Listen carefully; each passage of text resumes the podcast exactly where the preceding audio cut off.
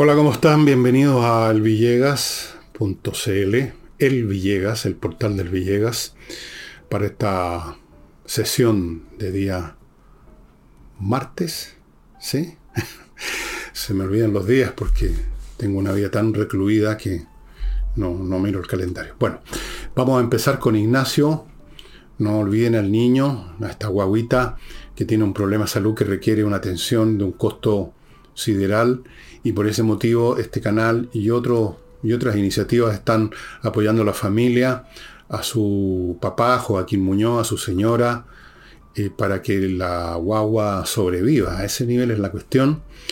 Así es que, bueno, ahí están los datos a mi derecha, para que se pongan con unos pesos. Y no, no es necesario que, que se desangren financieramente.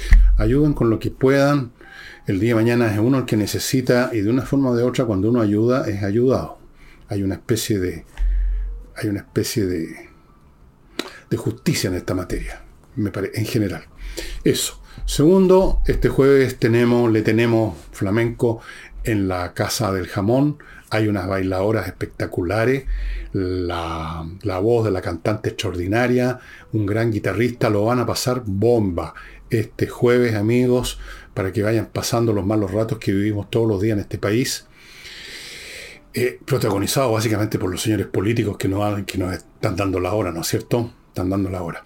Entonces necesita uno olvidarse de eso y el arte es lo que mejor nos hace olvidar de todo.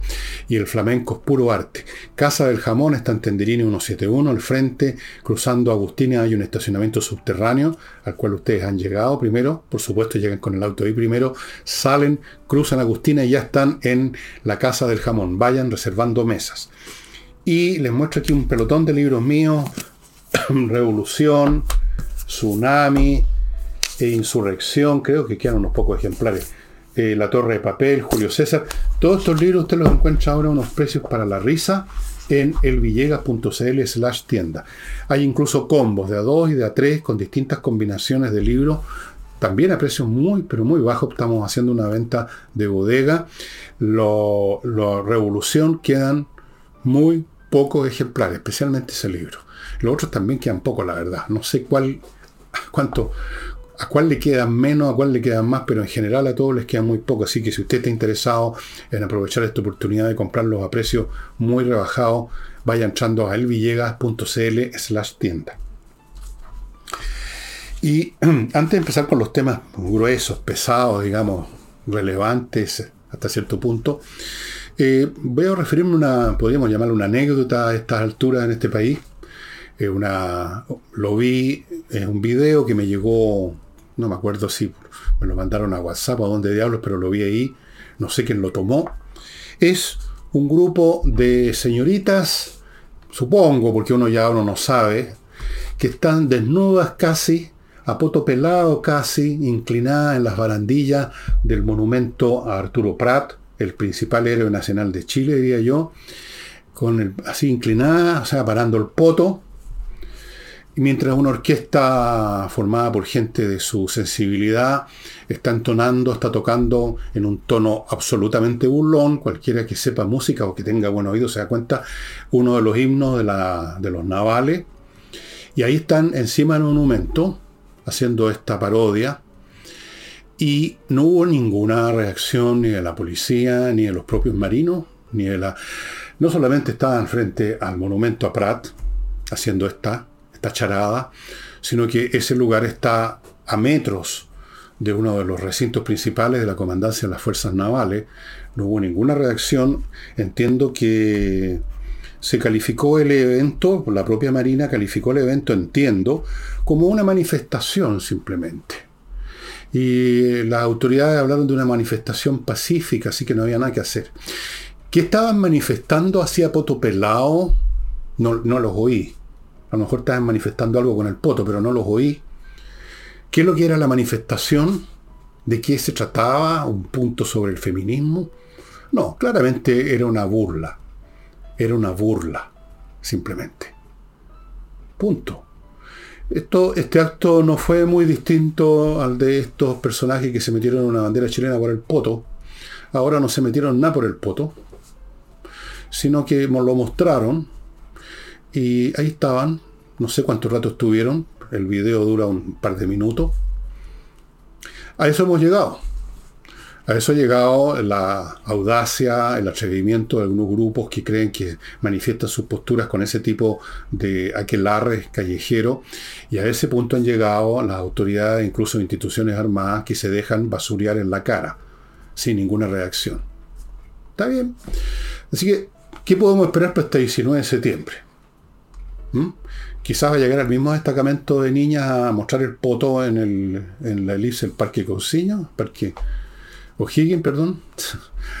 o bueno, está la idea que ya le di a la señora ministra del Interior de que los soldados desfilen con un pañuelo multicolor que diga agentes del amor.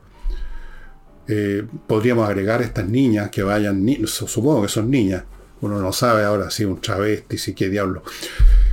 Podría hacerse algo, en vez de, ¿para qué hizo del guaso, que bailando cuecas son muy anticuados? Que vayan estas niñas a mostrar el culo. Para algunos resulta más entretenido.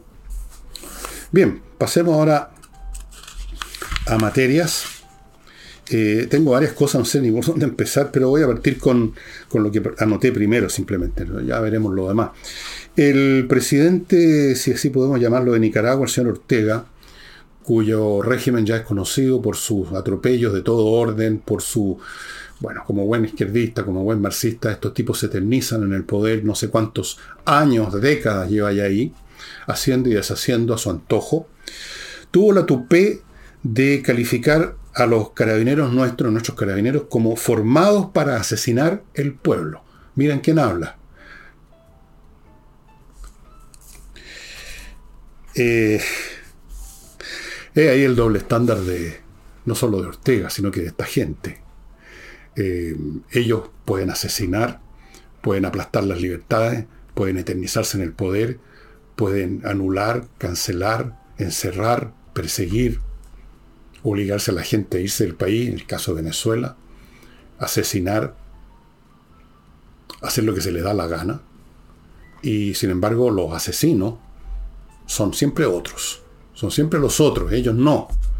Ellos no son asesinos, ellos no, no, no pisotean las libertades, ellos no pisotean a precisamente, primero que nada, a ese pueblo que dicen estar representando, defendiendo. Ese es el doble estándar. Es un doble estándar de toda creencia totalitaria, ya sea ideológico religiosa, se ha visto en toda la historia. El doble estándar es clásico. No, como dice la frase bíblica, ven la paja en el ojo ajeno y no ven la viga en el propio. Siempre es así. Lo que ellos hacen, los crímenes que cometen, por ejemplo, los crímenes de millones, de millones, de millones de personas cometidos por el comunismo, no existen para los comunistas. Existen solo los crímenes cometidos por la Junta Militar en Chile o los cometidos por no sé quién, pero los crímenes cometidos millones en China, los crímenes cometidos por millones en Rusia, los crímenes cometidos por millones en Camboya, los crímenes cometidos por miles y quizás millones también en Vietnam del Norte por Ho Chi Minh, que, lo glorificaron por supuesto, eso no, no, porque eso forma parte del proceso histórico. De, son, eh, e, es el trabajo un poco duro de la matrona que está sacando esta criatura palpitante que es el nuevo mundo, el hombre nuevo. Esos crímenes no importan. Bueno, eh, la oposición le pide al gobierno, le pide al señor el ministro de Relaciones Exteriores, el señor von Claveren, del cual ya vamos a hablar más adelante, le piden que proteste firmemente. Yo no sé si va a haber una protesta firme, yo no sé si va a haber una protesta suave incluso, lo iremos viendo, vamos a ver. Y, y a propósito de, de esto, la Cámara votó, por supuesto con el voto en contra del Frente Amplio con el voto en contra de los comunistas, eh, una resolución que emplaza a la moneda a disculparse con las instituciones policiales, a las cuales cada dos tres días, después que habla de unidad y la cacha la espada, el señor presidente de la República dice alguna, alguna cosa, alguna, los trata de que, bueno, ya saben, ¿para qué voy a repetir? No va a pasar nada tampoco. Hemos llegado a esa etapa en que no pasa nada en que han perdido la vergüenza, han perdido los escrúpulos y simplemente siguen adelante y, les, se encogen de hombro con cualquier queja. Eh, para seguir con las cosas más o menos específicas, antes de entrar a, temas mayores, eh, El ex ministro de Hacienda, don Felipe Larraín, y entrando al tema económico ahora, dijo que la permisología, como llaman ahora a esta multitud laberíntica de normas que hay que cumplir para que le den a uno permiso de soltar un gas, está matando la economía chilena. Pero antes de echar a los detalles que dio Felipe Larraín, me van a permitir ustedes que me haga cargo de mi primer bloque que hace posible este programa, simplemente, y además son productos para ustedes. Em, vamos a ver, permítanme un momento porque les quiero mostrar algo y se me olvidó traerlo. Ok, continúo. Eh, parto el bloque con la Academia de Inglés en treninglés.com, que está en este momento, amigos. Bueno, ya saben, das clases profesores, vía online, etc. En este momento están ofreciendo un plan de reforzamiento para niños que les esté yendo mal en inglés, estén con un rojo ya. El plan consiste en 12, 12 clases a 259 mil pesos. 12 clases, estimados amigos, para que sus chiquillos salgan adelante con el inglés. Súper importante que ya de niño vayan afirmándose con este idioma con el cual, eh, sin el cual es bastante difícil moverse en el mundo de hoy y menos en el de mañana. Cualquier pregunta, manden un mail a coordinación arroba Continúo con Torch, eso es lo que se me había olvidado traer. Esta es una de las linternas más grandes que tengo. No es la más grande, pero una. Y como todas las demás, tiene una, potencia realmente salvaje. Como todas las demás, es resistente a las caídas, a los golpes, porque es sólida. Como todas las demás, aguanta el agua. Es cómoda de usar, usted la puede usar, usted ve así, o la puede colgar acá, así. Eh, este es como una linterna para tener en la casa para cualquier situación. Realmente espectacular, amigo, esta linterna. Además tienen autonomía energética, no dependen de pilitas, baterías, etcétera tienen su propia fuente energética, una batería interna autónoma que usted carga fácilmente conectando esto a... Aquí están las conexiones acá arriba. A un enchufe USB en el computador o a la corriente. Un E2. Fantástica. Solamente las encuentra en Torch. Continúo con Fastmark una empresa chilena que hace transporte de carga internacional entre Estados Unidos y Chile en gran escala o en pequeña escala. Puede ser para su industria, en un barco cargado con container, o en un avión cargado con caja, o puede ser un pequeño objeto que usted como particular compró en una tienda en Estados Unidos. Fastmark es un especialista en esta materia que conoce las necesidades de los chilenos porque es una empresa chilena. Hagan uso de ella y apóyenla.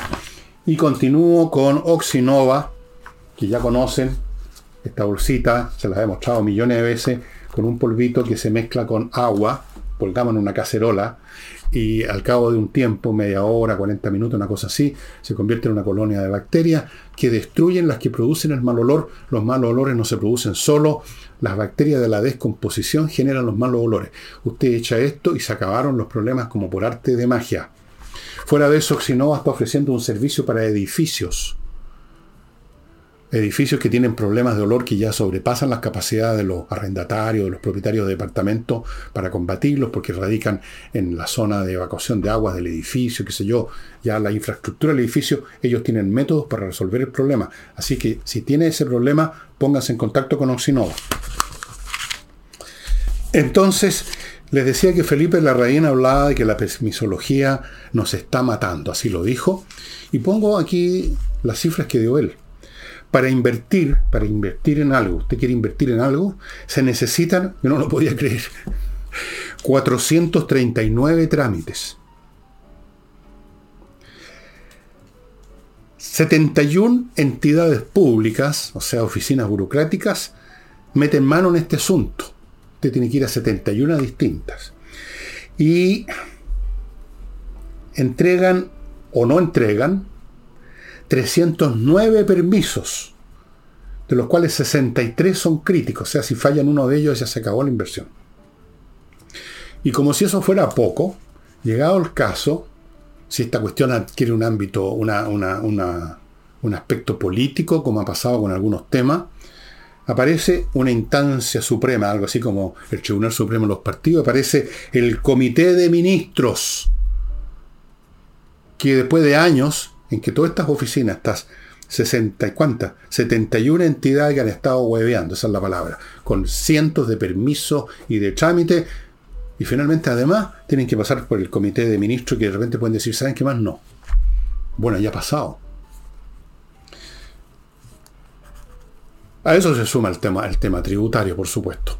Es decir, aquí tenemos una situación que le pone un freno absoluto a la economía, que el señor Marcel, que es un tema que voy a tomar más adelante, en su viaje a Europa ahora para tratar de vender la pomada, bueno, yo no sé cómo, qué explicaciones va a dar, quiere convencer a los inversionistas a que pasen por los 439 trámites, no sé, bueno, ahora aquí la pregunta que uno que viene, supongo yo, que todos tenemos es cómo llegó a producirse esta situación. ¿Cómo es posible que para invertir se requieran 439 trámites, visitar 71 entidades públicas que entregan o no 309 permisos? Podemos hacer la suma, 439 más 309 son 739, 748.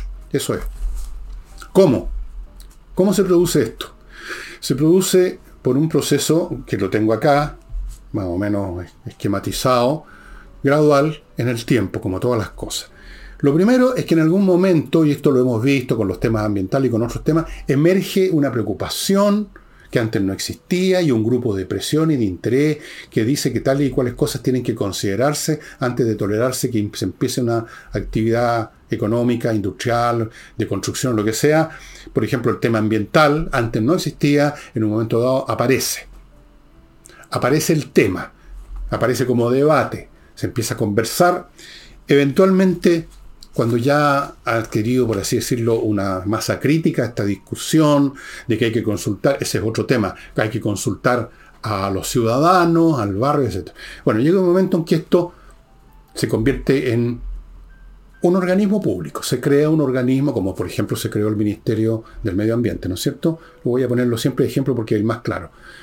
Ya, de la etapa de la preocupación, de la discusión, y que el tema empieza a agarrar vuelo, finalmente se establece un ministerio, como también se estableció, se han establecido otros.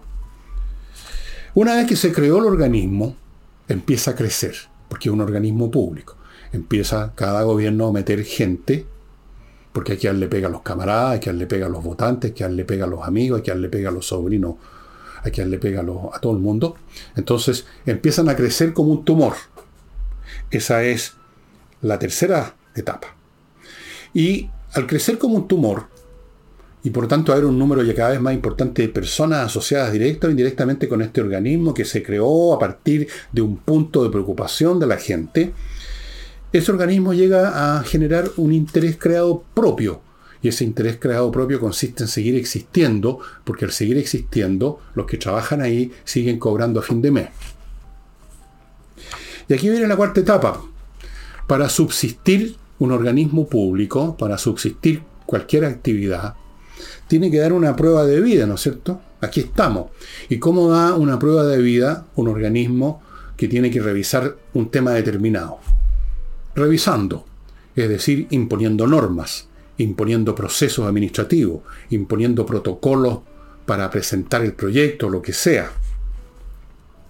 Y hay que presentar objeciones, hay que presentar objeciones para que se vea que ese organismo está cumpliendo. Porque si inmediatamente las cosas entran, las solicitudes de algo, inmediatamente se despachan, pareciera que está de más. Entonces hay que generar objeciones, hay que generar demora, hay que generar trámites adicionales. Y ahí está. Entonces llega un momento que usted tiene docenas, bueno, aquí está el número, 71 eh, entidades que partieron de una idea, de una preocupación que incluso pudo haber sido perfectamente correcta y plausible, pero como todas las cosas de este mundo, cuando se convierten en ismos y se convierten en organismos, además del Estado, se convierten en tumores cancerosos. Y entonces, ¿usted qué hace? Ya existen esos organismos, ya existe gente que trabaja en ellos, gente que además tiene votos. El día de mañana son también políticamente importantes esas personas que están en esos organismos. Usted no lo puede decir, ¿saben qué más? Vamos a cerrar esta cuestión porque en realidad está de más. No, no puede. Son votantes, tienen poder, se comunican con otros que tienen poder, forman parte de la máquina, de, la, de influencias, de, en fin, de todo. Entonces, eso es pues. Y llega un momento entonces que tiene 71 entidades que están a cargo de eh, iniciar o de tramitar, ojalá lo más posible, cosa de que se dé, se note que existimos y que servimos para algo, y solo se nota que servimos para algo si ponemos dificultades, para que se vea que estamos revisando con, con mucho cuidado para el bien del país. Porque repito, un organismo que despacha rápidamente las cosas, aunque las esté despachando bien, parece entonces que es innecesario. Es como cuando llega a su casa, señora, señor, un médico, y un buen médico, un tipo inteligente, y en un minuto descubre cuál es el problema, y en otro minuto da la receta y se va, y mucha gente dice, oye, ¿y para eso cobran tanto si estuvo dos minutos nomás? Entonces hay que hacer la comedia, hay que demorar, hay que pedir más exámenes, ¿no es cierto? Hay que pedir cosas, llámenme. Bueno, los organismos públicos más o menos hacen lo mismo. Esa es la explicación, creo yo, de cómo se generó esta permisología. Y ya que estamos en materias económicas, eh, Mario Marcel, como les decía, se fue al Chile Day que se celebra en Londres, y creo que hay otros Chile Day o algo, o no, no es un Chile Day, sino que es otra actividad eh, que tiene que ver con la economía en España, y naturalmente tanto para el Chile Day como para las actividades en España y algún otro lugar que no recuerdo, eh, su misión es incentivar a las inversiones. Good luck, Mr. Marcel. No les cuente, eso sí, lo de las 439 trámites, ni de los 309 permisos, ni de las 71 entidades. No mencionen la palabra permisología ni en broma. Ni en broma, ni curado. Ni curado. Así es que, bien, pues, vamos viendo.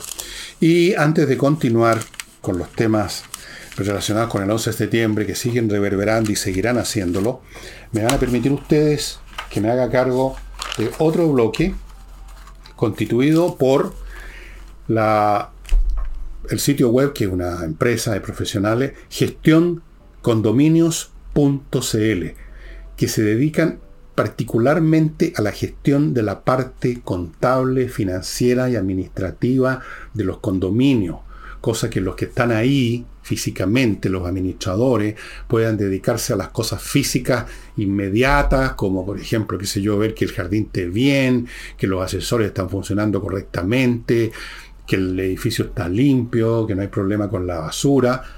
Y todos estos otros temas, cobranza, que los gastos comunes, que cómo le cobramos a este caballero que no ha pagado, que remuneraciones, que las imposiciones, toda esa parte, póngasela póngala en manos de gestión condominios.cl y tenga un mucho mejor manejo de esa propiedad.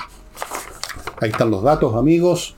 Continúo con miclimo.com, que les recuerda que viene un verano bien cototudo, que hay que instalar ya los sistemas necesarios para evitar, para poder vivir en paz. Y les recuerda además que esta es la única empresa en Chile que ha ganado dos premios. Y segundo, que está ofreciendo cinco años de garantía de la instalación. Nadie más lo hace. Continúo con kmmillas.cl, donde usted puede vender las millas que acumulado en sus vuelos antes que desaparezcan como ocurre. Quizá a usted ya le ha pasado alguna vez y después empezó a juntar de nuevo. No, esto es como, como el mito de Sísifo. Usted junta y se las borran. Entonces, lo que tiene que hacer es que antes que se las borren, vaya a kmmillas.cl y véndaselas. Salvo que las vaya a usar pasado mañana. Pero si no, véndala, buen precio.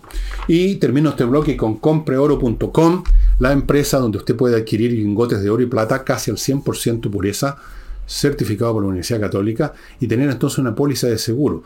Si usted tiene 10, es una, una cifra cualquiera que doy, una metáfora nomás, matemática, tiene 10, dedique dos o tres a tenerlo ese valor en oro y plata por cualquier cosa que pueda pasar. Es una póliza de seguro. El oro y la plata son objetos físicos, pero intrínsecos, de valor intrínseco. Usted los lleva a donde quiere y donde quiere venderlo va a encontrar compradores sin ningún problema. Es una excelente manera de invertir en seguridad. Compreoro.com, que además, si usted quiere venderle oro, le compran oro. Si usted tiene una joya con oro que no le interesa, le van a comprar la joya por su peso en oro, naturalmente. Em, como ha resultado claro, y lo destaca mucha prensa, este, esta fiesta de unidad y de que pretendía el gobierno con el 11 de septiembre, este, este, este gran, no sé, como algo así como no sé, una, cosa grandiosa, eh, donde todos nos íbamos a unir a firmar acuerdos, nunca más esto, nunca más lo otro, nunca más la violencia, nunca más los atropellos de los derechos humanos, nunca más, más democracia en vez de menos, etcétera, etcétera, resultó en vez de ser algo que unía, resultó algo divisivo y resultó además, desde el punto de vista de la puesta en escena, un fracaso completo, como les advertí que iba a ocurrir, y va a ocurrir completamente con este evento, en todos los aspectos que pretendan seguir celebrándolo o recordándolo, porque ya está claro en todas las encuestas que al público no le interesa, digamos, su gran mayoría. Por supuesto que hay gente que sí, desde luego al gobierno y a la izquierda. Pero el resto de la gente, por lo menos dos tercios de la gente, y a veces más, no les interesa y no les interesa por buenas razones, porque lo consideran un tema en primer lugar tóxico que divide. Ahora, se sigue entonces en esto. Vamos a seguir metidos en esto, porque como me decía alguien, bueno, ¿y qué otra cosa hacer la izquierda? No tiene ninguna otra, otro circo que poner en... Y digo circo no por el 11 de septiembre, sino que por lo que hace el gobierno en relación al 11 de septiembre. Que debiera recordarse como lo recuerdan las personas inteligentes, con preocupación, sacando lecciones para que no se repitan las cosas y no simplemente para enarbolar bandera y empezar a indicar con el dedo los culpables.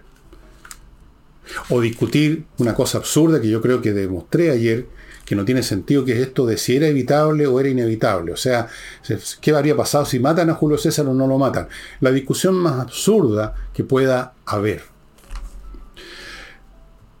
Pero Fíjense ustedes que, que esta cosa de si era evitable o inevitable, que todos los filósofos de la historia que yo he leído, voy a nombrar a, dos o tres nada más, Spengler, Arnold Toynbee, Eric Klein, voy a nombrar esos tres nomás. Tengo, he leído otro. Y sigo estudiando estas materias, me interesan.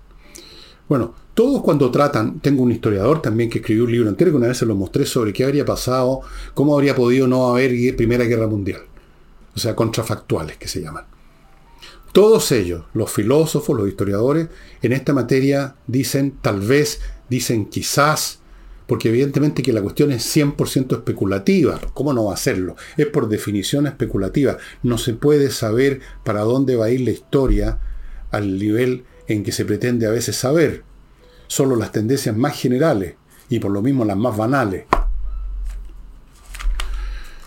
Pero me ha dado un alegrón saber que aquí en Chile hay una persona que sí sabe. Y que es la presidenta del partido Huevópolis, perdón, no, Egópolis, la señora Hunt, Hunt o algo así, quien afirmó así taxativamente era evitable. Y punto. Nada de cuestiones. Nada de dudas aquí, nada de quizá, nada de darle vuelta como estos tontones, el Toynbee, el Spengler, el Eric Klein, ¿qué saben esos pobres? A ver, no dan ni idea. Ella dice que era evitable y se acabó. Así que, amigos, amigas, si alguno de ustedes sabe dónde puedo encontrar las obras completas de la señora Hutt, presidenta del Evópolis, las obras completas relacionadas con filosofía y la historia, no las demás cosas que he escrito filosofía de la historia, sociología, ciencias políticas, háganmelo saber porque yo no lo he encontrado todavía. Pero yo soy muy despelotado, muy descuidado, así que si ustedes saben dónde, en qué librería están, por favor comuníquenmelo. Ahora, respecto a lo mismo, eh, respecto a lo mismo, el señor von Claveren el señor Folklaver hizo una serie de afirmaciones que yo he encontrado bastante curiosa, eh, ininteligible. Ha dicho lo siguiente, que me hace pensar que Claveren vive en un país paralelo, en un Chile que yo no, que, está en otra frecuencia, a lo mejor de frecuencia modulada, nosotros vivimos en onda larga nomás. Dijo que la polarización que se ve en este país es artificial es artificial, ¿sabía usted? No, no es verdad que hay gente que quiere echar abajo el modelo neoliberal y otros que lo quieren conservar o a, lo más reformar. No, eso es artificial. Alguien inventó esa cuestión. Mentira. Dijo además que hay un consenso básico en este país, por eso que es artificial la polarización, respecto al modelo de sociedad. Von no se ha enterado de cuál es el programa de la coalición que está gobernando y que lo llevó a él de ministro de Relaciones Exteriores, no ha leído, no ha escuchado hablar de que hay que echar abajo el modelo neoliberal que abarca prácticamente todas las instituciones que ahora funcionan, todavía cada vez más a media y algunas a medio morir saltando. ¿No se ha enterado Claveren? Eso, ¿cuál es su consenso básico entonces? Si él le considera que eso no es básico, ¿qué es lo básico? No entiendo. Von Claveren, por favor, ilumíneme. Y luego dijo una frase que es típica, me llama poderosamente la atención, siempre les llama poderosamente. ¿eh? ¿Se han fijado que nadie puede decir me llama la atención, sino que siempre es poderosamente. Me llama poderosamente la atención. Porque parece que todo estaba superado. ¿Qué es lo que estaba superado, señor von Claveren? Señor von Claveren, ¿aló? ¿Eh? Von Claveren, todo estaba superado. Lo que hemos estado viviendo es otra cosa artificial. Es una puesta en escena. Es un carnaval de estudiantes. Es un, clásico, es un clásico universitario. Hemos vivido, estábamos en el estadio viendo este clásico, falta que aparezca Cocoliche y hemos creído que es la realidad. ¿Este es el ministro de Relaciones Exteriores que tenemos? Con estas percepciones tan agudas. Y luego dijo una frase Siempre uno espera que prime la racionalidad y la sensatez.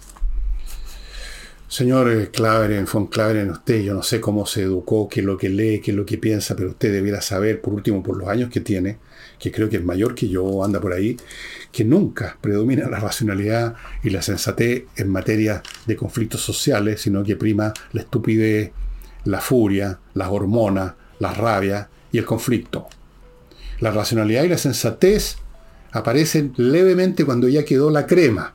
Y entonces ahí los tontones que iniciaron la crema, que combatieron en la crema, que dejaron la crema, se dan cuenta de, de, la destrucción y dicen, uy, parece que nos equivocamos.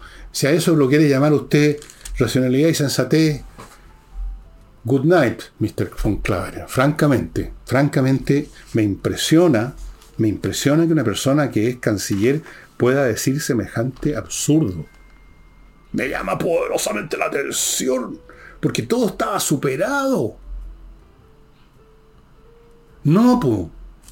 Voy a, leerles textual porque lo imprimí. Voy a casi textual. Un, lo que dice a propósito de todo esto un cientista político y académico de la Facultad de Economía de la Universidad San Sebastián, don Kenneth Bunker Voy a leerle algunas cosas o casi todo. Dijo, no veo ninguna diferencia en lo que se respecta a la celebración y conmemoración del 11 de septiembre, no veo ninguna diferencia entre los años, entre los 20, cuando se cumplieron 20, cuando se cumplieron 30, los 40 y los 50 años. Continúa, cuando ha estado la izquierda, la centroizquierda, el punto ha sido el mismo. la frase, entre comillas, nunca más y se ha insistido en ese discurso y se ha profundizado. Continúa. Yo pensé que era una buena oportunidad para los 50 años para promover un discurso de unión, promover acuerdos para finalmente dar vuelta a la página y empezar la reparación de verdad, pero claramente no fue el caso.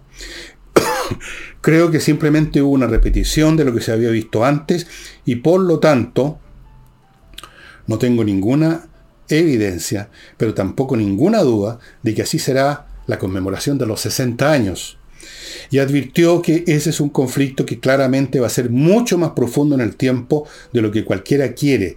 Yo creo que los 60 años va a ser prácticamente lo mismo si es que la oposición, si es la centroizquierda o la centroderecha en el poder, o la derecha o la izquierda, en cualquiera de los casos.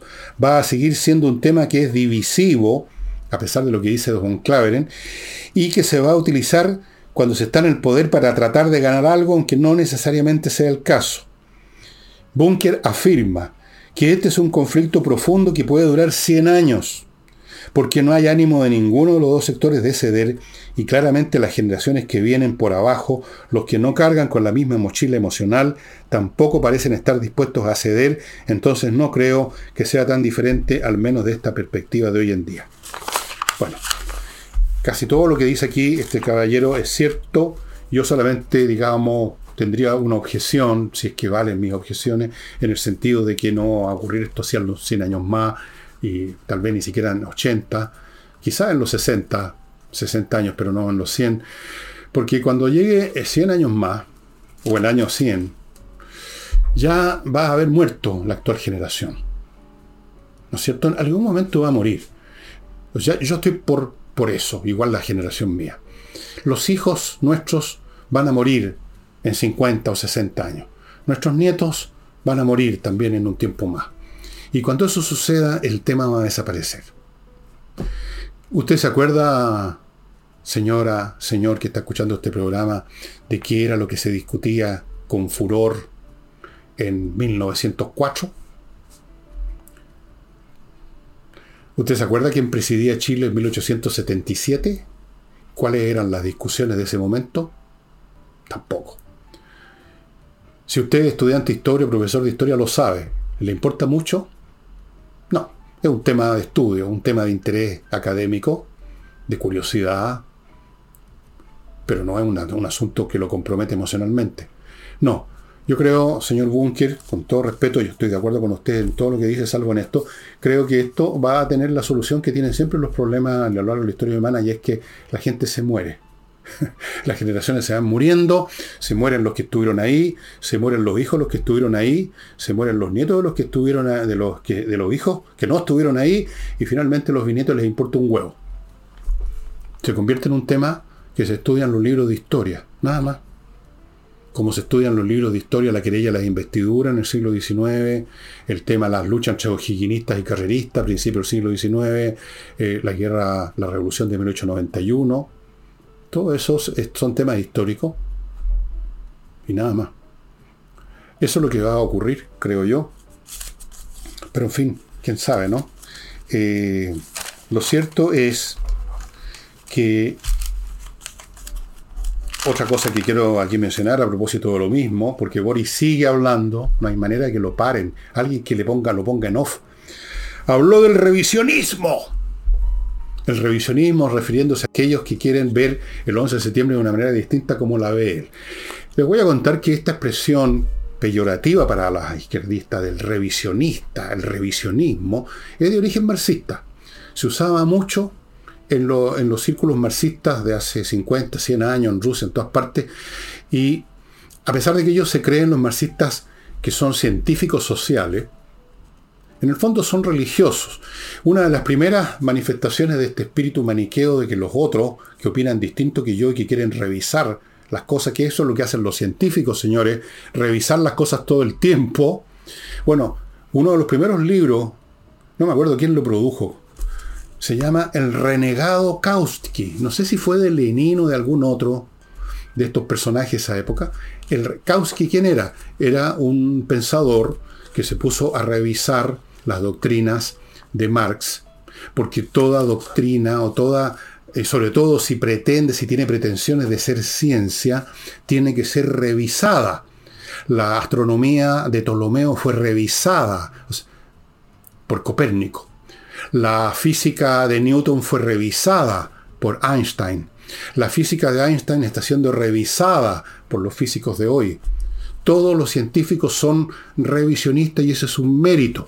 Y uno tiene que ser revisionista o revisar todo el tiempo lo que creía, lo que pensaba, en vistas a nuevos conocimientos que uno ha adquirido o nuevas realidades que uno ha percibido.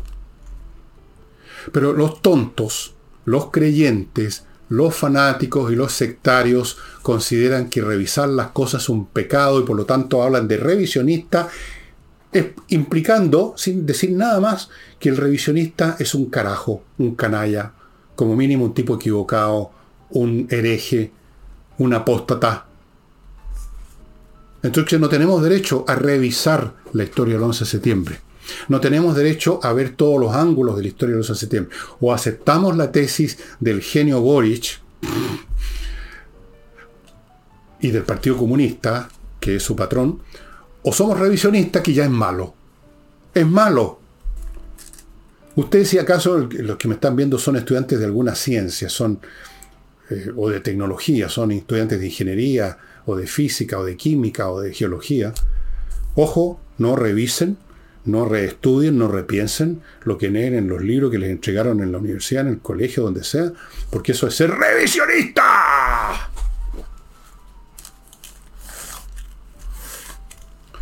No voy a dar, no voy a decir cuál es el calificativo que para mí merecen los que hablan de revisionismo, creo que demuestran muy poca inteligencia, mucha ignorancia, mucha arrogancia. Porque obviamente que además el que acusa a los demás de revisionistas porque asume que él tiene la doctrina verdadera, ante la cual todas las demás cosas son no solo revisiones inútiles, sino que perversas. Perversas totalmente. Y, amigos, hermanos en Cristo, ok.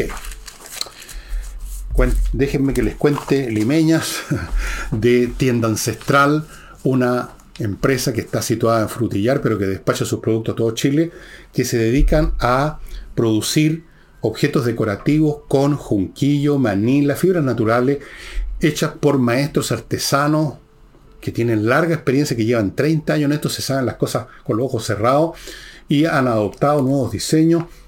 Ustedes pueden verlo en el sitio de ellos, tienda ancestral, todo pegadito.cl. Si, si les gusta una cosa, cómprenla y la van a recibir, no importa dónde vivan en Chile, van a recibir sus productos de tienda ancestral que están haciendo un descuento tremendo en estos momentos. Creo que todavía está vigente, pero apúrense, 40%. Continúo con Lomas de Millaray, que es un proyecto de parcelas, un proyecto inmobiliario que ofrece parcelas en la región de los lagos, en un sitio maravilloso que ustedes pueden ver entrando al sitio lomasdemillaray.cl. Hay un video para que lo vean. Las parcelas todas van a contar o ya cuentan con agua, electricidad subterránea, fibra óptica. El paraje es maravilloso y está cerca de la comuna de Los Muermos, donde se está instalando una ciudad financiera tecnológica que va a dar muchas oportunidades laborales a los profesionales. Así que es una manera de cambiar de vida en forma completa y total. Vayan entrando al sitio, vean qué sitios van quedando, las condiciones de compra, etc. Continúo con Hey, el corredor que vende que vende propiedades inmobiliarias a pesar de los tiempos que vivimos, hágame caso. Si tiene una propiedad que la tiene en un X corredor y no pasa nada, llévesela a Hey. Llévesela a Ángel Hey. Continúo con Remodeling, amigos, una empresa de puros profesionales para remodelar su casa o departamento como debe ser, como la gente profesionales de la arquitectura, de los muros, o sea, pintores que saben lo que hay que hacer para que una pintura dure y quede bien y no empiece a salir globitos y correr el agua a, la, semana. Expertos en pisos para reparar o cambiar pisos, muebles de cocina, puros profesionales, amigos, remodeling. Y el libro que les traigo hoy es uno que se lo he mostrado antes, que no está disponible todavía porque esta edición desapareció, la que les voy a mostrar, hace años de años, pero la gente editorial Edisur están en este momento de cabeza para sacarla, incluso yo sé cómo va a ser la tapa, para sacarla acá, este libro único que les he mencionado, que yo tengo en su edición original, Parasitismo y su versión en América Latina, de Stanislav Andrzejewski, un, un egresado de la Universidad de Poznan, Polonia, fue profesor de sociología de la Universidad de Reading en Inglaterra, dictó cursos en la Rhodes University en Sudáfrica, en el Brunel College of Technology en la Universidad de Manchester en Inglaterra y en la Facultad de Ciencias Sociales en la Flaxo en la época que yo estudiaba sociología acá en Chile.